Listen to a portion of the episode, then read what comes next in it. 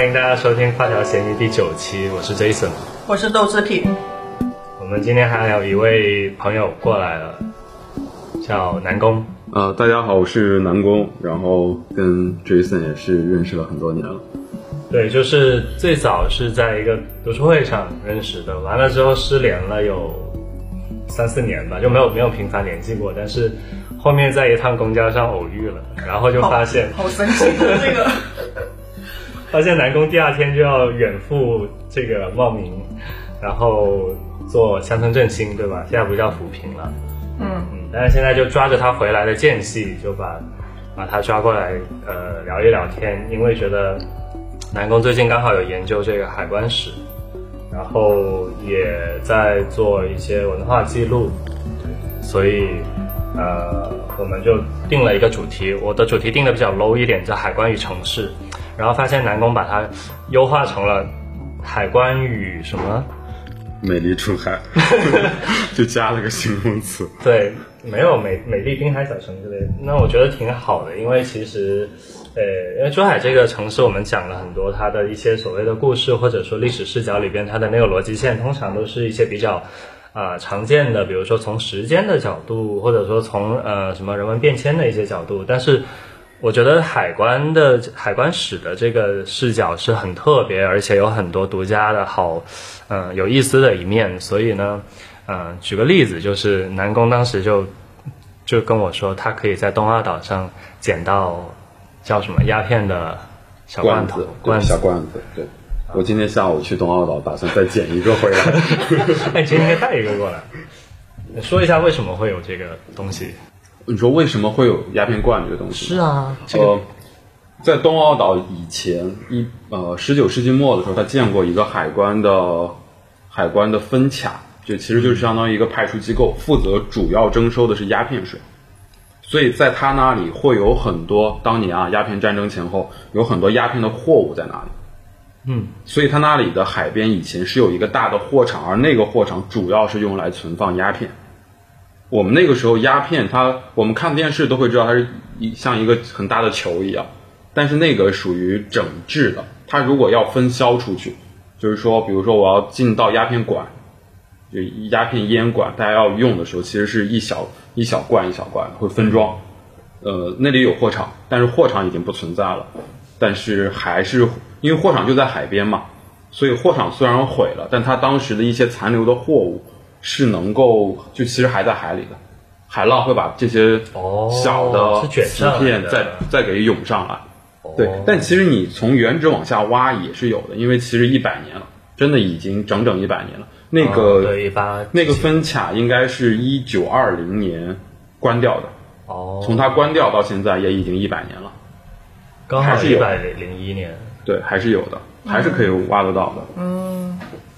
所以我每次去都要都要捡一个，这个才是真的东奥特产，这个才是东奥岛旅文旅开发一个亮点。这不是什么狗爪螺啊。所所以就是可以像那个河南博物馆那样子，就是可以就是有一一小块的那个叫做什么？呃，挖掘现场可以呃民众参与进去，啊就像扫，呃不是我是说河南博物馆它有一个文创，主要是盲盒，盲盒，就是给你一块土泥，里面挖了个包了个东西，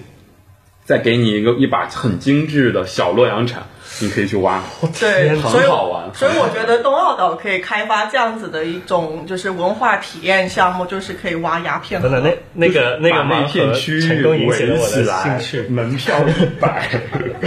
进去专人指导，给你把洛阳铲。而而且还可以遛娃，这小朋友不是玩挖掘机。哎，但那个河南那个，他是真的是一大块采回来，切一些给你们，不是，还是自己包好？土是特特制的，哦，它不是随，它的土是筛过的。就首先它用的是芒山，就黄河河南比较常见那种黄土，然后它筛过之后很细，然后再把那些他们定制好的，啊，说白了是文物的模型，它不可能真文物放进去，然后你再去挖，对很好玩，绝了我买我买我去淮安博物馆的时候买了十个，他有那么多给你挖吗？他有他还有他还有隐藏款，我天，而且我跟你讲！你不知道吗你你你们搞手办，我我不知道你们搞手办对吧？那手办跟这个其实有相似的地方。如果你挖到隐藏款，转手是能够赚钱的。就说到这个，你说我们这个东澳岛这个海关，它其实已经有一百年了嘛，它其实也是属于拱北关的，对吧？那我们回到最最最原始的源头，我们说一下拱北关的这个事情。因为我我其实生活在珠海，就是拱北口岸那那个四个大字的那个大建筑，我想应该是很多人来珠海印象比较深刻的一个，地方。因为他们要么就路过珠海去澳门的时候，一定看到这个。对，因为珠海现在有很多关口，它有可能从横琴关过，然后好像还有哪里还有关湾仔还有哦，湾仔呃对，还有一个是啊，跨境工业区，跨境工业不区那个是工商业用的嘛，呃，人就是普通民众不可以。呃，嗯。学生，对。学生、呃居民也可以，游客不行。对。对，就是以前以前就只有拱北口岸的那个关是可以过的，然后就可以大家就是每次就是可以看，就是一拍珠海就是人流涌动，然后上面写的拱北口岸，就是我们来说一下拱北口岸的这段历史。对，而且拱北口岸它到目前为止，它也应该还是这个全所谓的亚洲全亚洲最大的陆路口岸。这个大是体现在不是面积，是它的那个人流量。我、我其实哎，我想问一下，我说还就是香港跟深圳的口岸不是陆路口岸吗？是，比如说罗湖，比如说啊，是不是？反正就有好几个是罗湖陆路的。蛇口对，但是这蛇口种不是，蛇口是水路，哦然后是罗湖还有福田，福田，对他们是陆路。但是他们分散，就是他们分分的比较平均。哦但珠海跟澳门不是，首先口岸少，完了之后都都挤着那个最方便最大的就在拱北。哦，原来如此。呃，其实你你也要考虑，香港的体量比澳门本身就大了有近十倍。啊，对对，现在深圳体量也比珠海大了快至少近10倍八八倍十倍。对对对，呃，这个说回来就是拱呃拱北海关它的这个呃折叠进来的东西很多，因为它首先它关时很长，或者说就是整体的可以介绍一下拱北为什么？因为我自己其实很纳闷，我最开始在免税集团嘛，我当时就会去看那些名字上，哎，为啥别的地方都叫城市的，比如深圳海关、厦门海关，完了这边就是拱北海关，那珠海去哪儿？珠海的存在感这么弱吗？拱北这么这么这么名字这么响的吗？为什么？所以这个我嗯，南宫可以介绍一下。嗯，科普一下我我我们我们先说时间这个问题。对，珠海这个名字其实建国后才有，嗯，呃，珠海县对吧？那时候？珠海渔民县好像是五二五三，反正是建国后才有，那个时候还是个县，还是个很边防县县城，然后到后面建特区，它才真正的说作为一个地级市腾飞起来。呃，可是，在那个事情之前，一百年，拱北海关就已经有了，就是拱北海关是一八八七年，正式的是一八八七，那珠海建建市其实是一九八零，差不多一九八零前后了。嗯，这有一个时间问题。那海关的名字命名了之后，你说再去改名字，它会是一个很慎重的事情。那只有九龙改了对吧？嗯，也有改，但其其他别的呢？他们哦，他们不算改，很多海关它是因为成立的就晚。哦。你，像西藏海关，拉就拉萨海关，嗯。它其实不是很很久的一个机构，它其实也是可建国后才成立的。建国前，因为那边没有太多的对外的业务。对贸易是吧？对对对，海关其实它主要还是跟着业务去走的。你看到海很多研究海关的一些文献、一些专家，他们其实的研究重点往往都会很侧重于业务，因为有业务才有关，你有对外业务就会有海关，而一个城市的对外业务如果消亡了，它的海关也会逐渐消亡。嗯，所以拱北关这个是因为什么业务起来？鸦片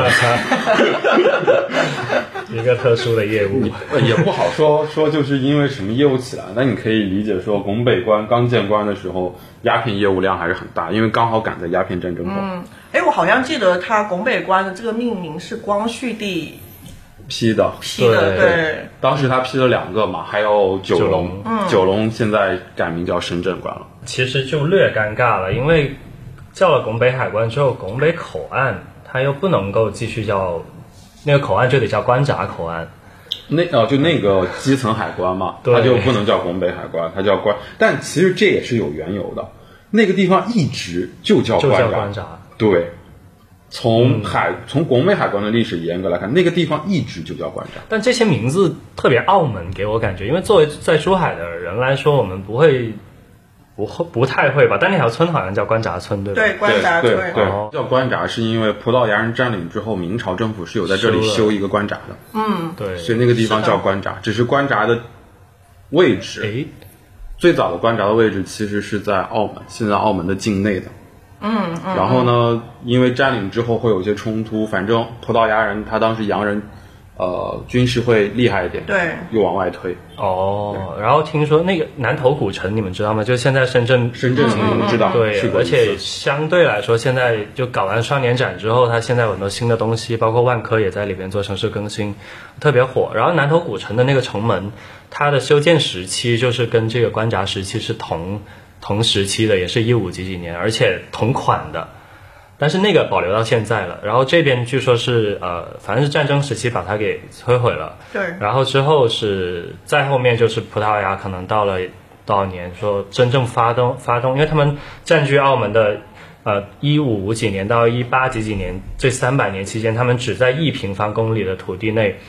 自己在生活，然后所谓的交租金。呃，但后面他们就从那个亚马拉，就是不是有个亚马拉前地嘛？嗯嗯从那个呃统治开始，他就开始真的发动这个侵略行为了，然后就把整个澳门给占了。那个时候，呃，好像亚马拉是被刺杀了，是吗？对，所以就有了珠海的一一个农民叫沈志亮，沈志亮。他以他为代表吧，应该不止一个，六七个人好像把他刺杀了，然后沈志亮也被清朝当局哦，好为了平定外交事件嘛，然后他们后面是呃什么什么缘故就修了现在我们的拱北口岸后面那个新有一个有个也是就就是这个缘故，他就是因为总督被刺杀，嗯，然后借此发兵攻打了我们现在的炮台山，因为当时哦属于清朝驻军的一个地方，呃，当军事上占领了这边的炮台之后，那因为叫拉塔式炮台，呃，其实就宣布他相当于已经武力占据了澳门区域了。但是这只是武力占据，你还是没有得到一个外交或者说政权上的认可合法。是。外交上的、政权上的合法得到清政府的认可，就是到一八八七年哦，然后拱北关成立，这是一个条件，就是葡萄牙人允许呃在这里设关，收鸦片税，那清政府呢就默许你们拥有这个区域的呃使用权。对使用权，但是呢，这个区域是没有划定的，在当时的中普里斯本条约，它是没有关于这个区域没有一个很明确划定。那葡萄牙人其实很努力，想把都包对，想把湾仔给、给要了。清呃清政府官员也不也不傻，所对以这项工作他们一直没有能够真正的去做到。对，哎，我听好像 之前看资料，好像说原来的就是关闸啊，不是拱北，它指的不是我们现在的这个拱北，指的是湾仔前山那一带。对，嗯，对，就以前我们现在叫这拱北口岸这条叫莲花径嘛，就是它其实是一个沙堤，呃，历史上的沙堤一直就是从珠海延伸到澳门的，然后后面才修了这个关闸。然后我看澳门的旧地图，它上面写的都是通往前山或者前山寨，它就那个时候没有拱北这一说。嗯，嗯，那时候还拱北口岸没成立。那因为那个时候这边虽然有关闸，有海关的机构，但是在拱北关它是个洋关，在它成立之前，它是这个区域只有长关，洋关是由洋人建立的，长关是清政府户部，就是新政新政府管税收的，嗯，他们直属的。而当时在这边呢，属于它的机构划分是这样的，我们都知道，清朝开放海禁，建立了呃江海呃呃就上海、宁波、广州还有厦门，反正五个地方五口通商嘛。对对对，呃，广州这边叫粤海关，粤海关呢下设有七个总口，这七个总口中排第二的，因为排第一的就是省城总口，就是广州自己的，嗯，货物量最大。当时因为有清十三行嘛，所以省城总口呃是最大的，排第二的就是澳门总口。所以在拱北关设立之前，我们现在珠海区域的海关机构其实是呃澳门总口，它的总部是在现在澳门的，哦，它的总部是在澳门的，所以那个时候拱北的这个机构还没有这么命名。嗯嗯呃，所以当时那个时期，我们称拱北，其实主要还指的是拱北湾。嗯，这个我们上次讨论过，有一点点争议，但是我了解的资料还是说拱北湾。哦，就没有对拱北湾，它其实是涵盖了现在的哪里？现在的湾仔对吧？嗯呃，对，湾仔那边。对，因为我我看但没有但是考证过。其实这块，我觉得还是不是很清楚，还是会有一点争议。嗯，呃，但我觉得那个大概的发展的情况，那个过程好像就是说，一开始的这个整个贸易它是有船运的，然后海运为主，只是后面慢慢只保留下下了那个陆路的通通，所以才也不是那个逻辑。呃，拱北口岸这么窄，它过货物本来就不多，一个海关，或者说从国际贸易来说，一定是有海运啊，对，才能够撑得起一个大的关的。呃，陆路主要就是因为要过人，是，对，真正说业务运输啊，还是说要走船。就是澳门跟珠海之间是有一个小海湾，嗯。嗯，那就可以在两边设置海关去收税啊。我只要能够在合适的位置设置一个关卡，我就能够收税。对对对对对，所以它其那一块也是嗯所以它其实、呃，对外的这个货物运输，不管是鸦片、糖，包括粮食，它其实一直都是有的，是一直都是有的，只是合法不合法，谁来收这个税，收多少的问题，一直都是有的。嗯这是个刚需嘛？诶，说到这个，就是刚刚说起来，就是海关史的这个这个线这个视角，我觉得是我，嗯、就是我们在讲珠海历史啊，去参观，比如说我们看珠海博物馆，它有很多那种自己的那个展陈逻辑，它会从不同年代的珠海地图，或者说不同年代的，比如说它有一个展厅，就是讲影响珠海历史上这个呃历史进程发展的五艘船，是吧？对，它是这么去提九九，它那里有专门做九艘船的啊。九模艘从记错了从从九零二艇到后面的运沙船，包括到之前的，它其实都做了很多船。运沙船是填珠海港珠澳大桥的那个那个船吗？好像不是，对，我觉得这个这个这个填金湾的吧？它楼上那一层就是讲海洋，讲呃原来的鸦片战争，然后还有讲到就是远洋贸易。我们说南洋南洋这个板块就是。就是整个广东省沿海这一带，它无非就是跟这几个是是相结合的。那珠海是一个出了很多知名买办的呃人物的一个地方。呃，因为上回我们也有在聊过，就是这些买办也是曾经在海关任职过。有一些是的，对，就是我觉得可以聊一聊这个，就是远洋，对对对，我蛮好奇的，他们他们他们这就是那个年代那个年代就是会诶，除了海诶，可以聊一下，就是为什么他们会选择海关？然后难道说在珠海或者是以前的香山，除了海关这样子的叫做什么公务员的机构之外，没有其他可以再选择的吗？那首先他们做买办，其实主要是在长三角地区，嗯，上海上海上海。租界，洋人多，大的资本多，他们做买办其实是为了洋人资本资产阶级去服务的，就代他他会代表说一方洋人的资本在国内帮他们去做采购、做生意，是一个代理人，是这样的一个形式。当时珠海还不具，珠海连个使馆区都没有，它只是有个口岸，而买办阶级其实是在珠海成立。就建立拱北关之前就已经有了，它其实买办阶级应该是在甲午海战之前，洋务运动之后就就就已经逐渐有了，具体就没有很认真去考证了，是那个阶段就已经有了的。呃，他们在海关任职其实也很正常，因为做买办有个基本要求，你服务的老板是洋人，你起码要有外语吧，你起码要在呃洋人的圈子有点人脉吧，或者说有要有这个基础吧。那海关是个很好的媒介和平台。那基本上在海关工作的那些买办，他们一开始都是从做翻译开始的。嗯嗯，哦对，当你掌握了语言的时候，能够跟老板很好的沟通的时候，你能够很好的领会老板的意图的时候，你才能够更好的去帮他赚钱。其实就是帮老板赚钱是一样的。哎，这个买办跟海关的这个算是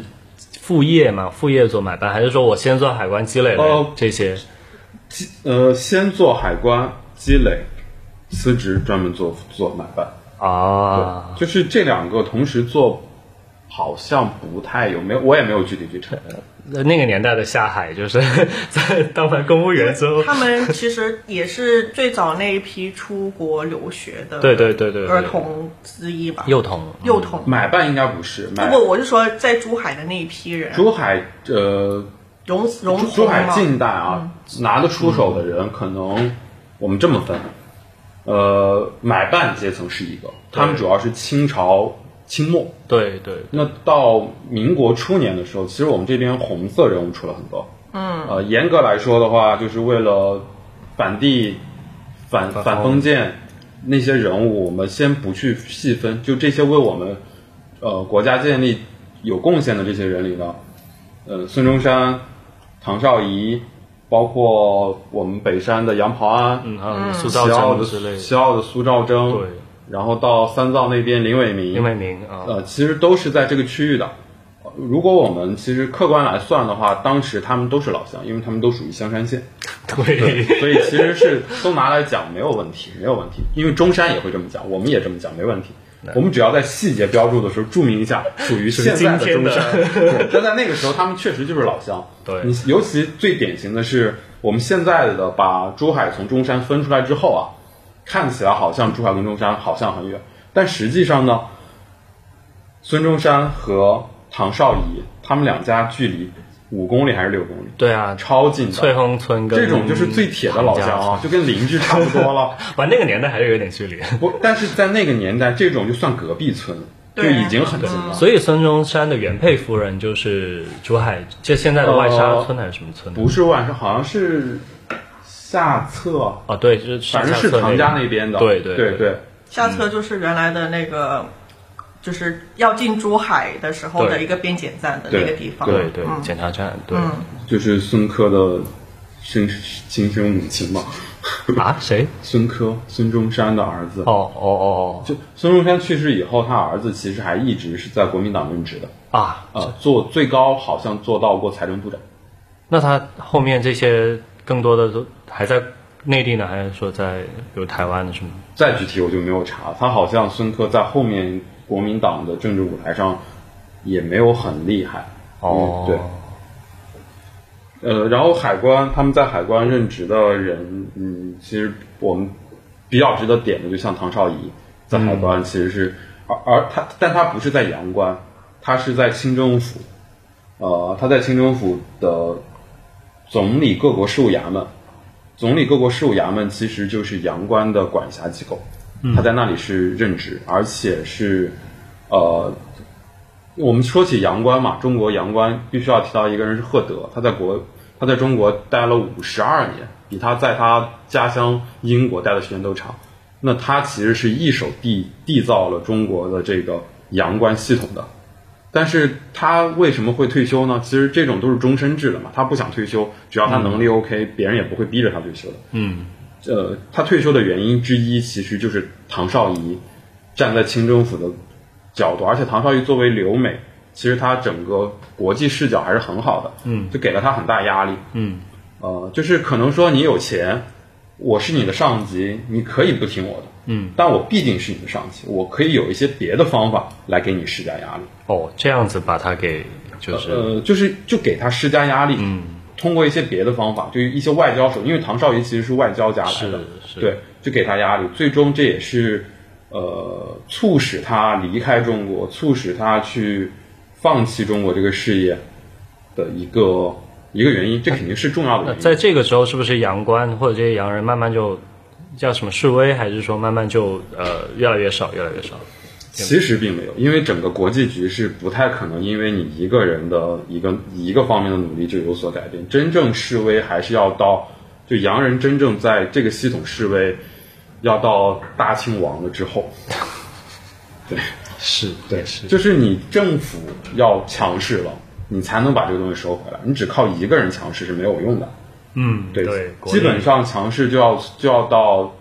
清政府亡掉，嗯，呃，民国建立之后才开始逐步收回。这里面孙中山也是为收回官权做过很大的努力的。如果你去广州去沙面，他那里就会真、认真的去给你介绍，当时孙中山为了收回这个关税征余，就是我们当时。关税权为什么会抵押给外国人？就是因为我们签了一些条约要赔人家钱嘛钱，那你赔钱要有抵押嘛，我们就把这个抵押出去。那这个抵押出去之后会变成什么呢？我我就是也让人家来收税，收税呢优先还还欠的钱。对啊那还完欠的钱之后，剩下的钱不应该给我清政府吗？是啊对不对？人不给，那孙中山就努力去争取了这笔钱。是嗯哦，难怪其实不是小钱来的，海关好挣钱的，是啊是啊那时候是啊动不动几百万，好有钱的那个时候。你说那个年代就是几百万的白银吗？嗯，可能用银元用哪个单位来算，但都是很大的一笔钱，所以各方势力都会争，军阀会争，南南方政府、北方政府他们都会想要，嗯，都想要，都想要，这哎这是一笔很大的钱。那我其实很想知道，就是在打抗日战争跟八年抗战嘛，呃对八年抗战的时候，那一阵时时期就是口岸会是一个什么样的状态？呃，我们抗战阶段，我我没有办法很全面的跟你描述，但有一些细节我们可以结合着我们看过的电视了解一下。抗战时期主要对日，那我们可以简单分分说日日日战区和目前的还就就以日战区来划分。日本人一旦占领了之后呢，他会对海关进行非常大的破坏，嗯，非常大的破坏，他会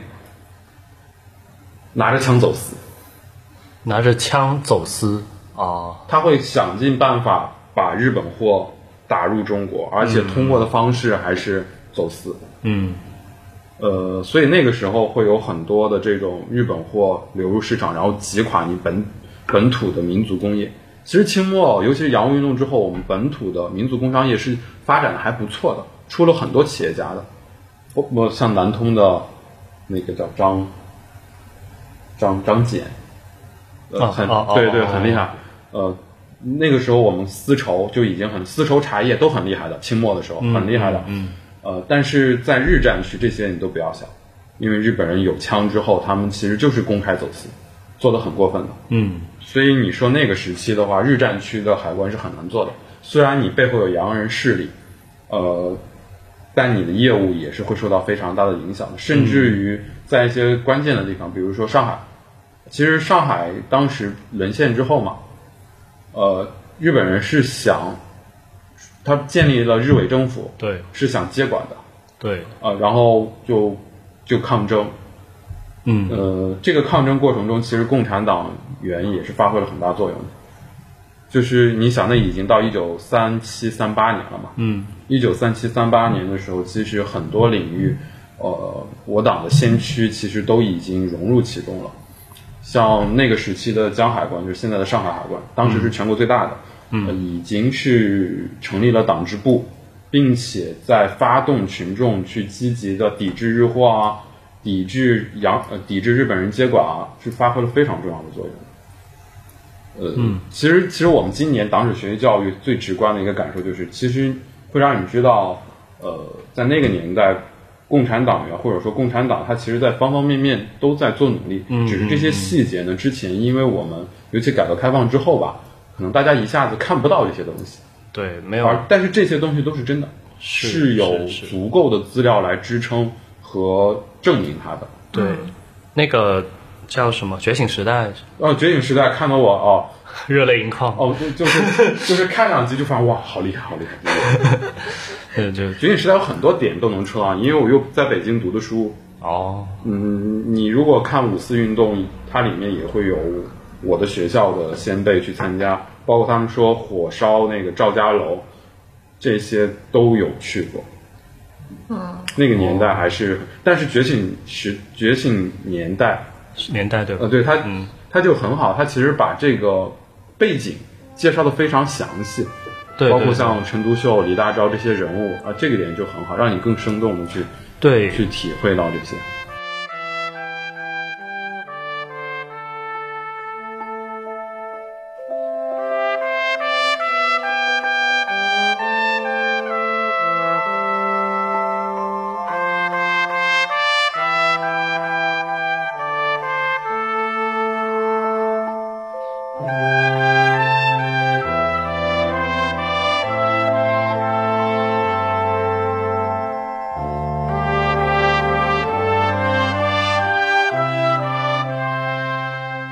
听到一个蛮有意思的一个视角，就是，呃，就在我了解起来，当时一九零九年香洲开埠嘛，就这段我不知道跟海关史有没有一个呃相结合，但是我一直听的都是珠海的视角在讲这个，当时就是说啊，这个葡萄牙占领了澳门之后，一直做无税港，然后呃从这个贸易里边呃获利非常多，那。清政府为什么不能建自己的无税港？所以当时开辟了香洲埠，作为一个全国唯一的，而且他们那个呃那个叫什么，就清朝批下来的这个批文上面还写了，以后如果你要开这种埠的话，不能借鉴这个，这个就是特殊的、唯一的，我就不收这里的税啊。但是这个这个不就是持续了可能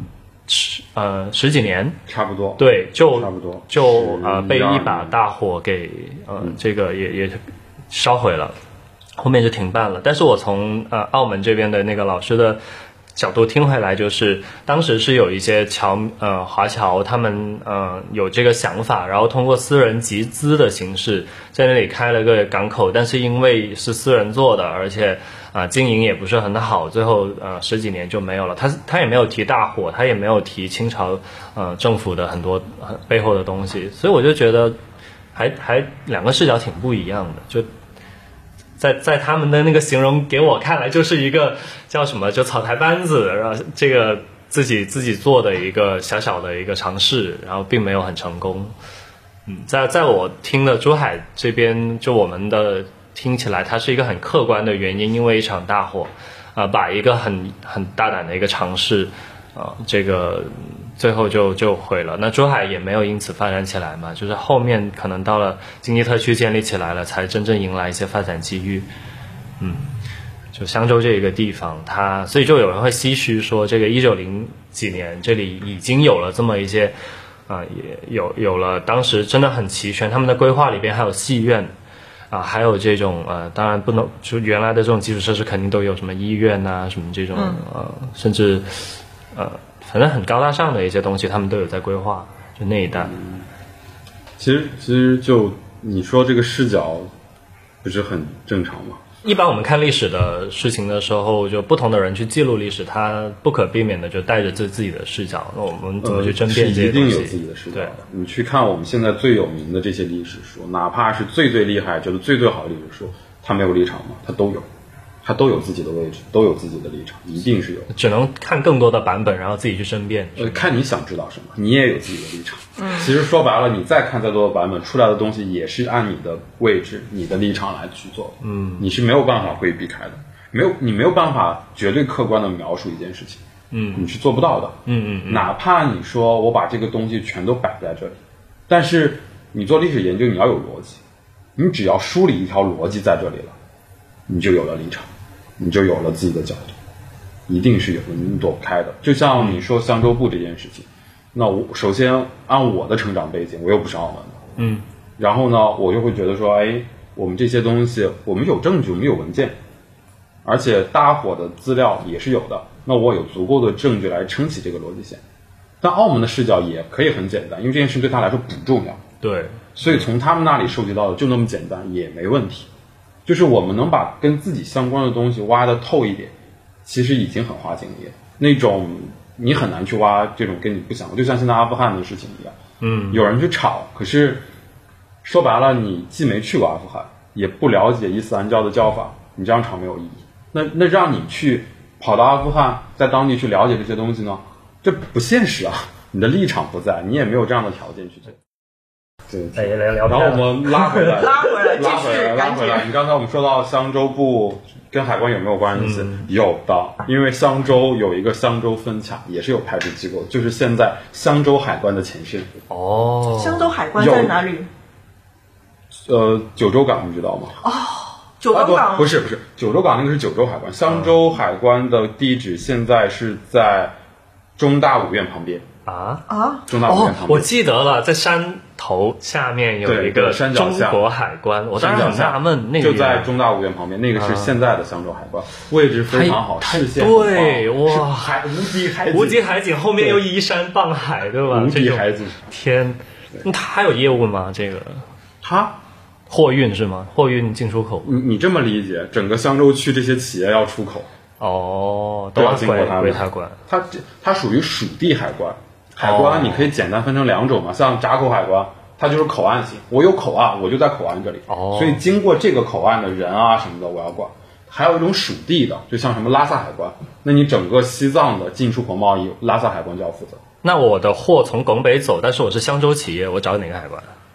有不同的流程，懂吗？你进出就是就是你你要这么讲，你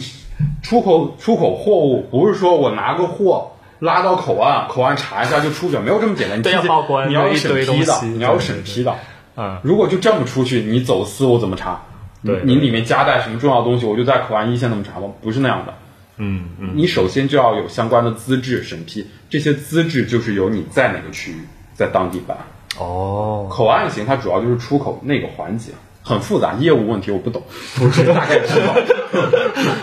我只是大概知道，但业务问题我不懂。其实就是都都都很久的，都很久的，像香洲这个卡也好多年了，闸口闸口这个卡历史就更更久了，久对闸口这个卡应该可能比拱北拱北关还要再早。嗯，对，对分卡就很多了，因为像前山卡、马六洲卡这些都曾经存在过。白石那边，白石现在都还，白石现在都还有一个海关的货场。货场是什么概念？我把你的东西查下来，扣下来之后，再有个地方放嘛。哦，然后你不要的话，还拿去拍卖。嗯，也不是你不要，你要按规矩来嘛。好吧，你该交罚款交啊，交不了罚款就要抵啊，哦，这是这是正常的、合法的、合理的。好吧，反正前段上周还在拍卖嘛，对啊，说里面还有一瓶八二年的拉菲。红酒，对我看到那对，个我也看到了。海关微发布什么的。对对，我也是在那里看的。最后问你一个问题吧，我觉得，作为一个北方人，为什么会想在珠海，连养老都要来，就是最后我都想好了，退休要留在这儿。我觉得可以可以来最后来这个总结。不不是说了吗，之前在北京压力太大，回老家又觉得地方有点小玩的啊，生活空间太少，那你就折中嘛，中庸嘛。虽然虽然中庸这本中庸这本书没有看过，但我粗浅的理解就是挑个中间的，不走极端问。题是中国有很多很中间的城市，为什么你会想到来珠海吗？我其实也没有说就你要试嘛，只是说我做尝试的第一站就是珠海，来了之后就觉得挺满意的，就没有再去尝试别的城市了。我当时选就是想在沿海地区选一个二三线城市，哦，对沿海我考虑过天津，嗯。呃青岛，嗯。呃包然后到到到到珠海，哎，你你。这个很像我之前也是听听另外一个人说，他也想找一个沿海，他原来一直待在长春，长春，然后他就挑的时候他也列了天津、青海，然后最后他也是这个挑了珠海。我我的就觉得这个挺挺神奇的，因为还是有个挑的过程，不是说机缘巧合我就我就考了个什么。哦，不是有挑的过，有挑的过程，一定是有的。而且来了之后，你我来广东之前，我第一次来广东就是来珠海面试，所以其实也之前完全不了解哎。这个我我的高中语文老师他说他爱上珠海的那一刻是他刚那时候还是一九九几年，珠海还是很破的一个城市，还没有那么多现代化的东西。他是坐着小巴下了这趟小巴之后，珠海一刚好在下那个蒙蒙细雨，嗯他很喜欢那种感觉，所以他就那一刻他决定了。你有没有这种那一刻的？他就不怕分尸是吧？我做决定肯定不是一下。我首先我第一次来广东，我印象最深的是我一下飞机，我感觉空气变得好沉重。哦，沉重。我潮湿是潮湿，但大家最直观的感觉就是空气很沉。嗯，你我记得很清楚，刚下飞机出来之后，呼吸的头几口空气是有点困难的，因为北方空气很干燥，它含水量低，你会觉得很很轻很彻。但来这里突然感觉这个空气变重了，嗯，你每一口气我要我要我要去我才能感受到这种对，然后大概适应了十分钟出来，然后我因为第一次来面试，我就住在了吉大，就住在了海滨泳场旁边。哦，所以海所以你就想想那个区域的城市定位和规划，我当时觉得哇，那边人幸福感而人人就关键是又漂亮，嗯，人还不多。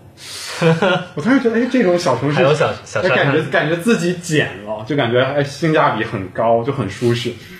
然后就，但但是就是就好印象，嗯，但是真正说让你慢慢决定的是，因为你来了之后发现这边人文，就包括我们一开始认识读书会，嗯，呃，我们谈论问题可以更生活化的讨论，因为我本身诗歌嘛，它其实很生活的一个东西。然后呃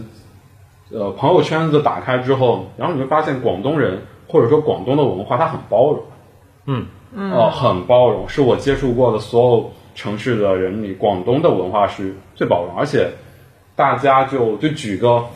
特别典型的例子啊，在北方我是怕喝酒的，尤其是应酬的酒。嗯，来这边之后就觉得，哎，可以可以，两种氛围嘛，其实酒呃酒桌上，文化就不一样，对。但这是个体现，大家其实不会说一定要怎么喝，不会去强迫或者说压迫，广东就更加的随和，大家谈劝酒的这个东西对，大家会更加随和，这是一个典型。然后玩起来之后，后来就越来越了解这个城市。我差不多来了三年之后，我才意识到珠海是个经济特区，不至于吧？真的至于。我是我是一八年的时候，突然就很清晰的，就突然有一天坐在车上经过那个上冲，啊，珠海经济特区对，经过上冲去坦州的时候，突然才意识到，哦，珠海是经济特区。但现在我们其实不会带有这个视视角和这个标签去看这个城市，因为它已经没有那个感。我们国家政策到现在是这个样子，它没有了。包括深圳，你也不会觉得，你不具体到某个领域的时候，至少整个城市来说，没有很让你觉得有什么太不一样。嗯。然后珠海还有一个非常好的优势是什么呢？就是我其实也是一个需要经常到大城市的人。嗯，就我没有办法一直在小，因为比如说我逛博物馆、逛展，珠海其实在这一块资源是少的。对，但是它有一个很好的地方是，它周围有四个一线城市，香港、澳门、广州、深圳。所以无论是国内还是国际，我其实是可以很方便的拿到、接触到任何我想要的。嗯，对，这一点对对我来说非常棒，非常棒。你这一段有点像是安安利大家来珠海居住。居住 居家定，就他就看你自己嘛，你自己怎么想。就是我我我我我在这里的话，我就可以一边享受这边相对节奏慢、舒适的生活，嗯，但是当我想去看一些展，想去感受一些好玩的东西的时候，我又可以很方便的去。就假如说我特别理想的想说，哎，我将来在某个领域有了一一个不错的成就，我需要经常，我需要在比如说广州或者深圳设个公司，那我也可以住在珠海啊。这八个字：出则繁华，入则宁静。就是它就是房它房地它很它很方便，它很舒适，真的就很舒适。我去广州逛展也逛得很开心，去深圳逛展逛得更开心。它城市对吧？你们最后还是会拉回到城市嘛？对，扣题。对，其实呃，那那个那个确实是因为在深圳，呃，这个体验很好，但是完了之后，这种呃，有时候我我，比如前三天我感觉都很好，第四天我会发现，我过马路的时候，跟我一起过马路的人那么多的时候，我就会哇，珠海真的很舒服啊，就就就就那种感觉回来了，嗯。所以这个呃，而且我我有一个，我前两天才听了一个一个比较可能七八呃六十岁的一个人，他说他他在说澳门的气候是那种呃湿润的这种呃海洋性气候，然后在澳门成长的这些年轻人特别滋润，不是说他生活有多滋润，而是说他的整个哦年轻化。这也是我选珠海的一个原因，就是我我之前在北京嘛，嗯，因为我有咽炎，慢性咽炎啊我在北京的时候，哦每年沙尘的季节的时候，我是不敢出门的。嗯，曾经尝试过有朋友过来玩，我就强忍着出门了半天，然后我只撑了半天就去医院了，因为你确实嗓子不好。嗯，对，然后来了广东之后，我就把我常备的药放过期了。这边说潮湿，很多人很多人其实到现在我还有一些北方的朋友，我劝他们来这边试一下。我告诉他们，这边工资又高，工作压力又小，为什么不来呢？他们会觉得气候潮湿，工资不高不高，工资不低，工资不低，工资不低，就相对来说性价比高，工资还不错，嗯，工作压力还好，还好的嘛。然后他们不愿意来，他们会考虑说气候干嘛？我当时来之前我也有这种担心，来了之后发现，因为我本身湿热的体质，哦，正常来说到广东更湿热的地方应该是不好的，